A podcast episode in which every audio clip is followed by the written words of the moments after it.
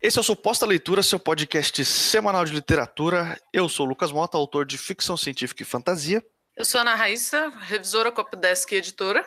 E nesse episódio a gente vai fazer uma retrospectiva das nossas melhores leituras do ano de 2018. Veja bem, não são necessariamente livros que foram publicados em 2018, mas livros que a gente leu em 2018, beleza? Depois dos recados. E se você que está ouvindo a gente, por um acaso também escreve, você já sabe, nós podemos te ajudar. Eu presto o serviço de leitura crítica, eu ajudo você a avaliar cenário, personagem, trama, identificar os pontos fortes e fracos do seu texto e ajudar você a construir melhor o seu texto. Eu posso ajudar você com a finalização do seu texto, quando ele estiver indo já para editar, ou você quiser publicar, ou você tiver que apresentar para alguma banca e eu faço a revisão do texto, a gente pode trabalhar o texto desde o, da papelada que você quer transformar num, num, texto fechado, como o texto já mais fechado, só precisa daquela aquela finalizada para ser publicada. É só entrar em contato. Nossos contatos sempre ficam aqui e se você precisar dos dois serviços, o do Lucas e o meu, a gente também pode conversar. E se você gosta de ler ou se você também quer conferir o nosso trabalho, eu vou deixar linkado aí os meus textos que estão publicados na Amazon, que todos eles foram revisados pela, pela Raíssa e a maioria também foi editado, beleza?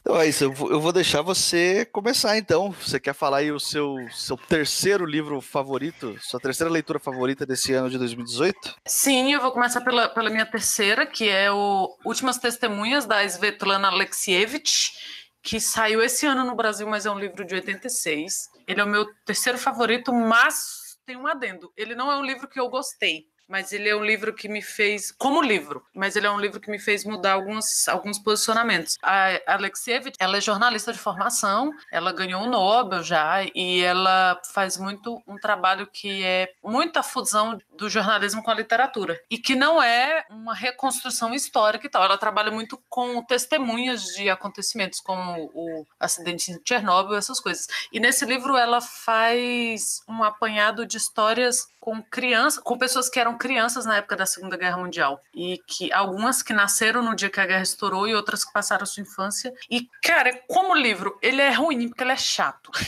Porque as pessoas, tá, a gente tá falando de pessoas muito traumatizadas, mas são relatos curtos e são muitos relatos curtos mas a linguagem é meio infantilizada. Apesar dela estar tá falando com adultos e às vezes com pessoas que já são avós e avós, a linguagem é muito muito infantilizada, a forma como foi colocada, parece que ela estava conversando com criança mesmo. Eu não sei se se foi proposital. Eu não sei se as pessoas são assim por terem passado por esse trauma ou se ela que deu esse tratamento. Agora, por que que é uma das minhas melhores leituras de, de 2018? Porque eu nunca mais vou ver filme de Segunda Guerra, cara. A gente tem a gente tem essa glamorização com a Segunda Guerra Mundial, que desgraça, sério, que, que, são uma das histórias mais tristes que eu já li na minha vida, mesmo que fosse ficção. Estou nesse livro assim.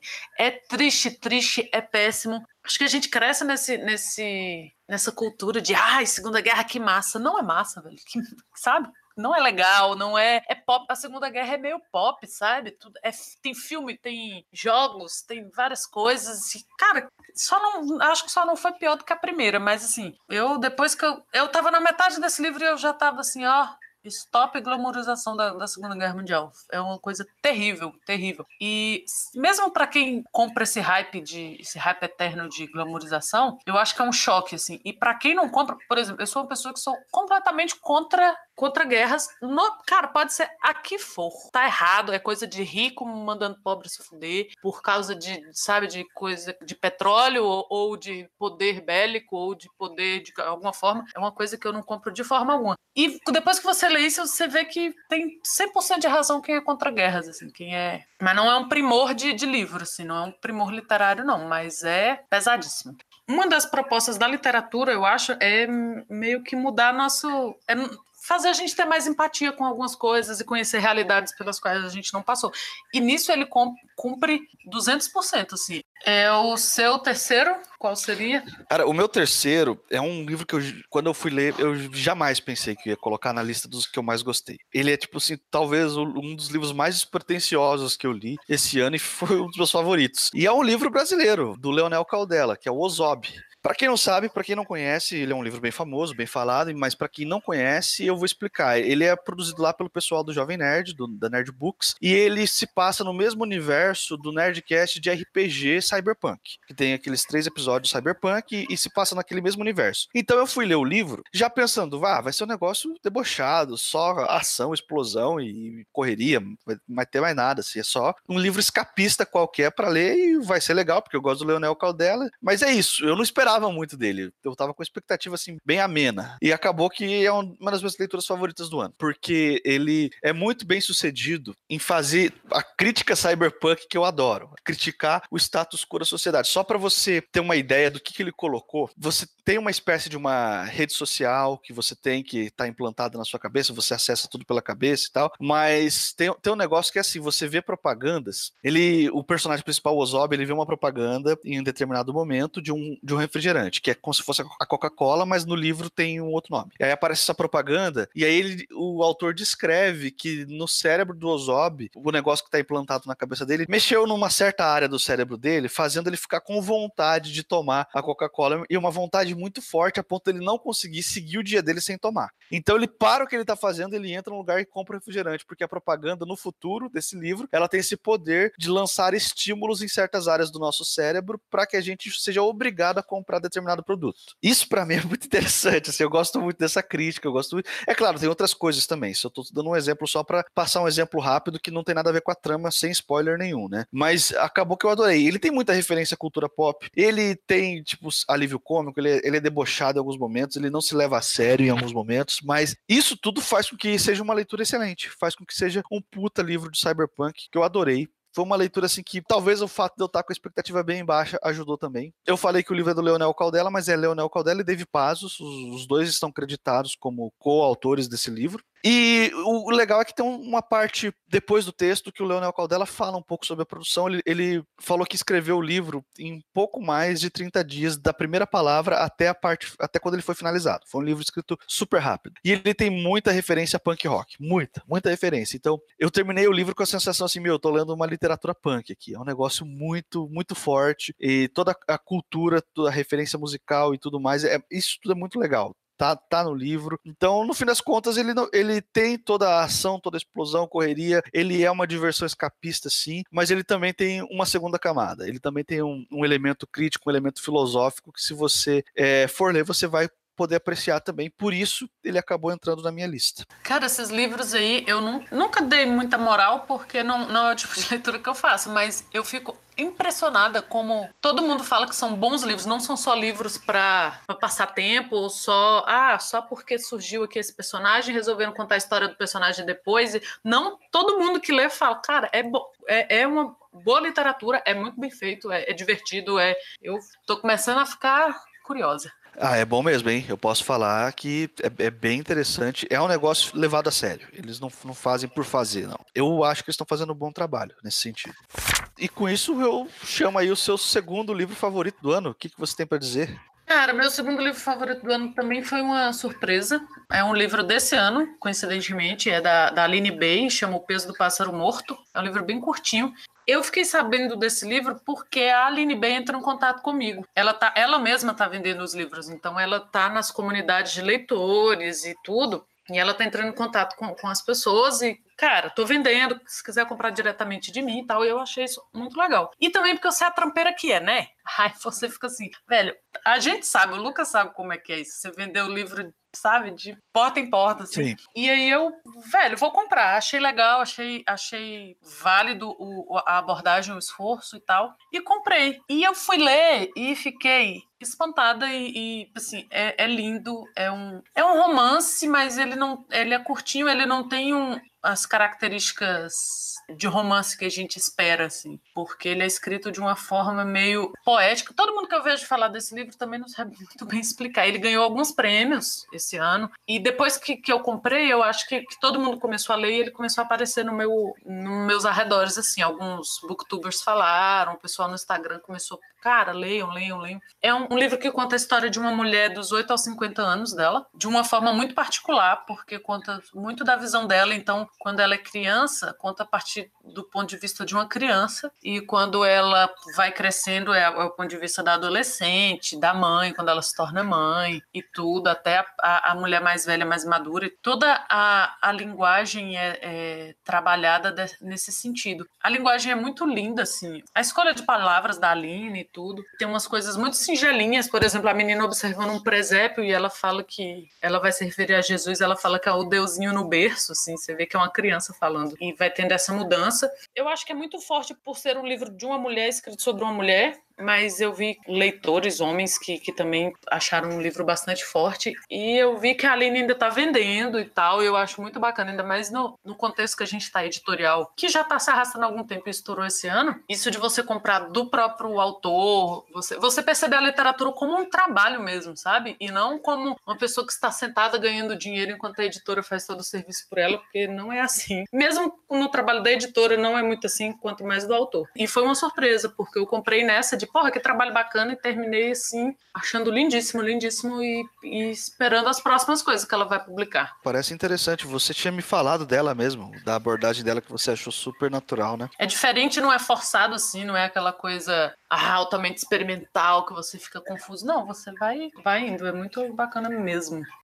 E o seu segundo, estamos no segundo, é, o seu segundo sua segunda leitura desse ano, qual foi? É, a gente está fazendo isso aqui, a gente não sabe a leitura um do outro, é por isso que a gente está nessa de perguntar, assim, a gente não, não fez pauta, assim, de, de, ah, vamos falar de tais livros, então tá, a gente está no bate-bola aqui mesmo. Exatamente, a gente fez isso para ter o um elemento surpresa para a gente durante a gravação. Mas, enfim, o meu segundo livro favorito esse ano é um livro do John Scalzi, O Encarcerados. Eu já tinha lido Guerra do Velho, do John Scalzi, que é o livro dele, foi o primeiro romance que ele publicou, foi o primeiro que veio para o Brasil também, e, e, até o momento é o mais famoso dele, o pessoal geralmente lembra mais do Guerra do Velho. E o Guerra do Velho é realmente um livro muito bom. É um livro que eu adorei que é, e que eu terminei assim, quero ler mais coisas desse autor. Porque uma coisa é você gostar de um livro, outra coisa é você gostar do autor. Se você gostar do autor, é, é um nível acima, assim, você quer consumir mais coisas daquele mesmo autor, entendeu? Porque o livro foi tão bom, a experiência de leitura foi tão positiva para você que você quer conhecer mais da obra do cara, ou da autora.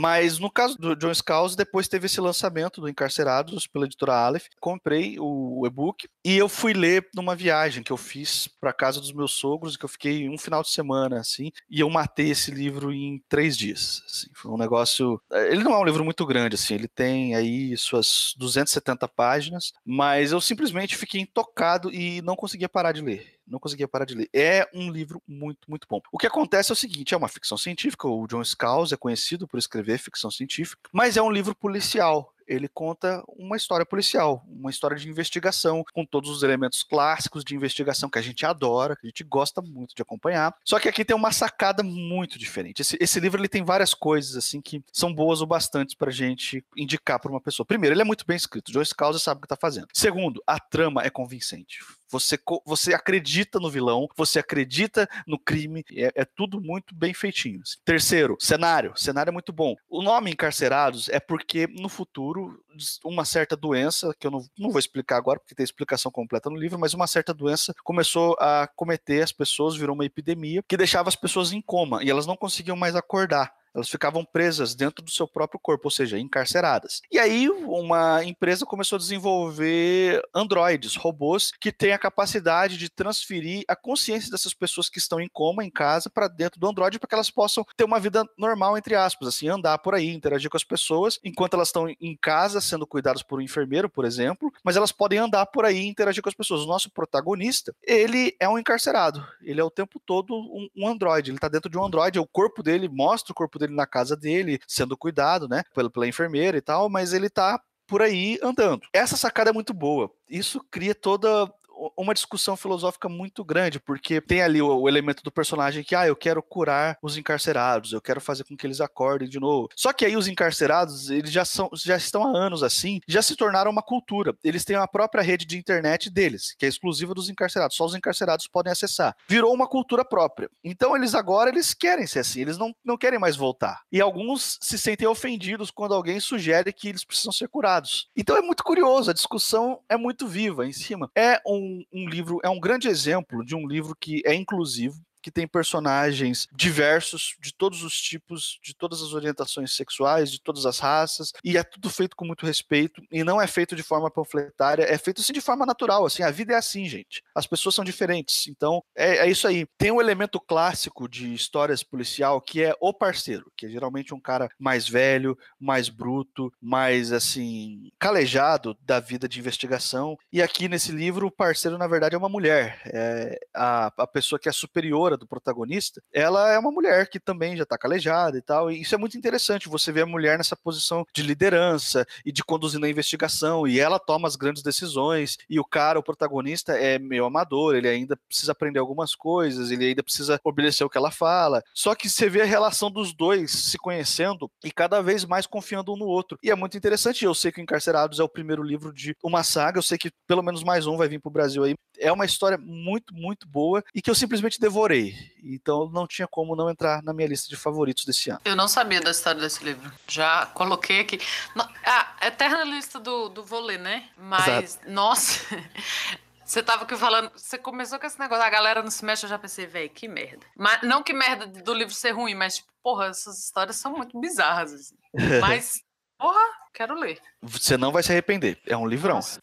E com isso, eu sou obrigado a colocar você contra a parede e perguntar qual é a sua leitura favorita de 2018, o seu primeiro livro da lista. Cara, é sempre difícil, né? Assim, eu fiz muita releitura esse ano e eu fiz muita releitura de livros que eu gosto muito e que estariam né, nessa, nessa primeira posição.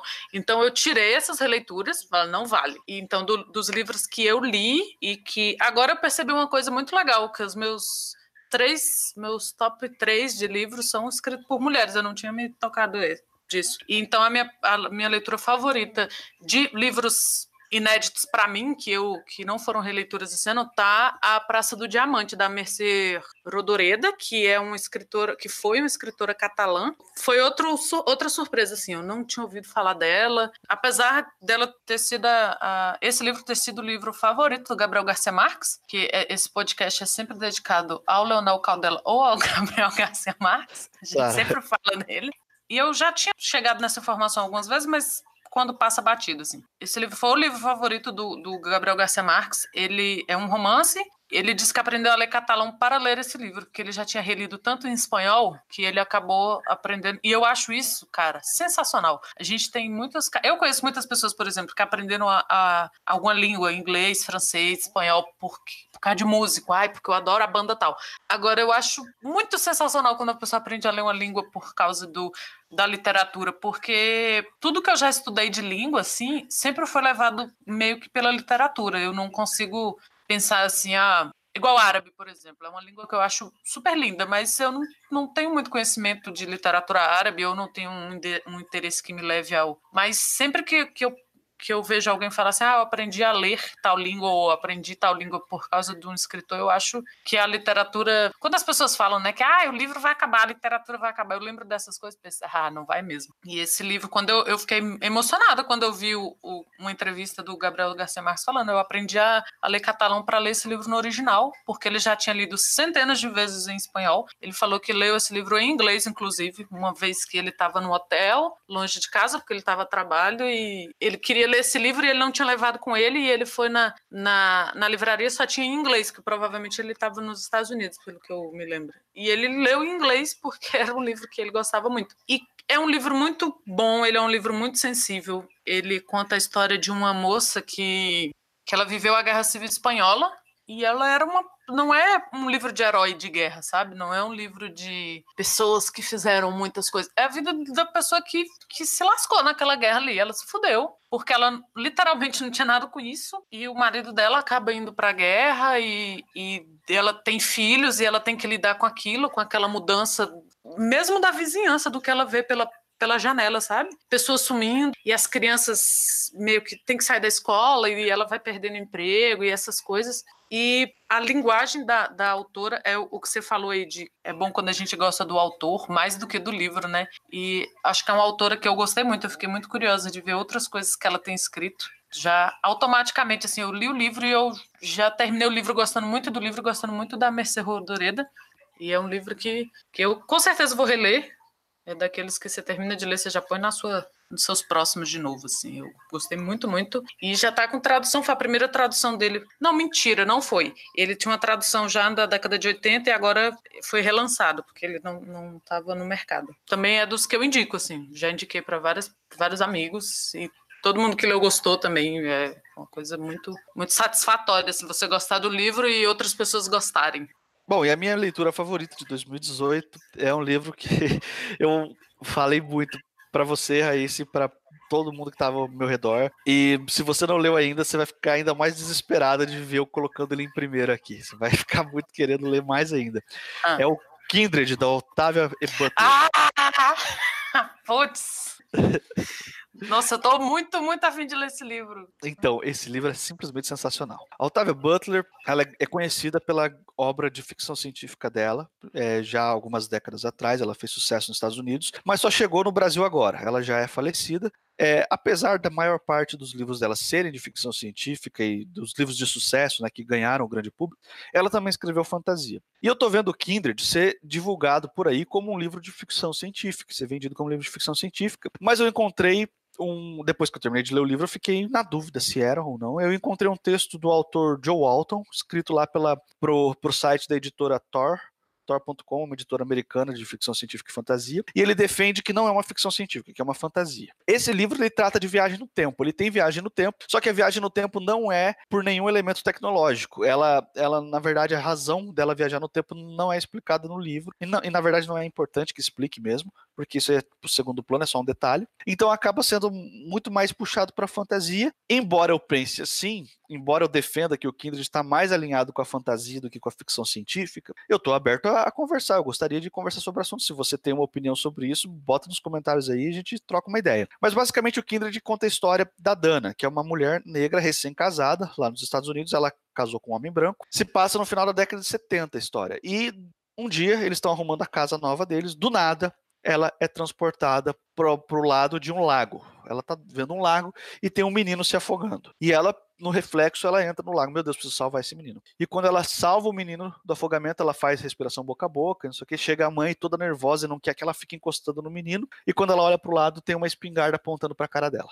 E aí ela volta para casa, toda encharcada, e o marido dela assustado, meu Deus, o que aconteceu com você? Para onde você foi? E aí eles descobrem que ela foi transportada para é, uma época onde a escravidão ainda existia nos Estados Unidos. E ela, como uma mulher negra, é um alvo. E aí isso explica por que, que a mãe não queria que ela encostasse na criança e por que, que de repente surge o pai apontando uma espingarda para ela. E o que acontece é que ela vai voltar ela vai fazer, ela vai ser transportada de novo e de novo e de novo. E ela descobre por que, que ela está sendo transportada para lá e por que, que ela está sendo transportada de volta. É claro que eu não vou falar porque é, uma, é um spoiler. Existe um gatilho, algo que faz com que ela seja levada para o passado e depois que ela seja trazida de volta ao futuro. Esse livro, ele é muito intenso. Além desse, desse elemento de tensão, de fazer você, meu Deus, como que ela vai resolver esse negócio de viajar no tempo? Ele fala muito sobre escravidão, sobre discriminação. Ele fala muito sobre. Eu acho que a maneira como as mulheres são, são, tratadas. Eu comparo esse livro ao Hibisco Roxo da Chimamanda. As histórias são completamente diferentes, mas eu comparo por quê? Porque os dois livros falam sobre abuso, os dois livros falam sobre violência de formas diferentes, é claro. E os dois livros são escritos por mulheres e os dois livros são muito fortes. Eles impactam muito o leitor muito. Assim, a Octavia Butler, ela já se tornou uma das minhas autoras favoritas, já estou desesperado para ler os outros livros dela. Essa semana eu conversei com o pessoal da editora Morro Branco, que está trazendo os livros dela aqui para o Brasil, e infelizmente no momento não existem planos desses livros virem no formato e-book. Eu fiquei um pouco chateado com isso, então já fica aqui o meu recado para a editora Morro Branco. Por favor, reconsiderem essa estratégia de vocês tragam os e-books também, a gente quer muito ler eles. Mas por enquanto já tem alguns livros dela em edição física que você vai encontrar por aí nas livrarias e Kindred é com certeza a leitura que eu recomendo que você comece. É o livro mais vendido dela, é o mais famoso dela, todo mundo conhece ela pelo Kindred, embora ela tenha outras coisas também muito elogiadas. Mas comece por Kindred, você não vai se arrepender. Nossa, eu vou começar hoje. Caramba, eu já tava muito afim. Você viu que eu passei o semestre todo com ele assim, pensando, velho, eu quero um tempo para ler esse livro, eu preciso ler esse livro. Agora, não, pois não, é. não vou trabalhar. Eu já, já fica um recado aqui para os ouvintes que a gente está combinando de fazer um podcast sobre o Kindred tem, tem muito tempo e eu só estou esperando a Raíssa ler o livro, então cobrem dela aí. Beleza, vai ser. Cobrem a leitura da Raíssa, que a gente só, só tá faltando isso para a gente gravar esse podcast. Ah, não, vai rolar, porque agora eu tô muito mais curiosa. Vai ser minha leitura de, de arruinar a visita, igual você fez com a visita com seus sogros. Você foi visitar e ficou lendo. Eu, uhum. eu pensei nisso na hora. Falei, olha que péssima visita. Esse aí vai ser minha, minha leitura de arruinar a visita, certeza. Então é isso. Chegamos ao final. Se você, por um acaso, ainda não assina o nosso podcast, o nosso feed aí está na descrição. Você vai encontrar a gente no iTunes, no agregador da sua preferência. Estamos também no Spotify. Você pode encontrar a gente lá, é só digitar suposta leitura. Se preferir, tem um link na descrição. Você pode clicar e ele vai abrir lá no Spotify o nosso podcast. E todas as semanas você recebe o episódio novo para você. Não precisa pagar nada para isso, ok? Eu sou Lucas Mota. Você vai me encontrar no Twitter e no Instagram, no mrlucasmota. Eu sou Ana Raíssa, também estou no Twitter. É Ana Raíssa, tudo junto com dois N N's, dois R's, dois S's. Um dia isso vai ficar fácil de, de dizer. E até a semana que vem, que a gente vai trazer um episódio com as nossas leituras não tão boas.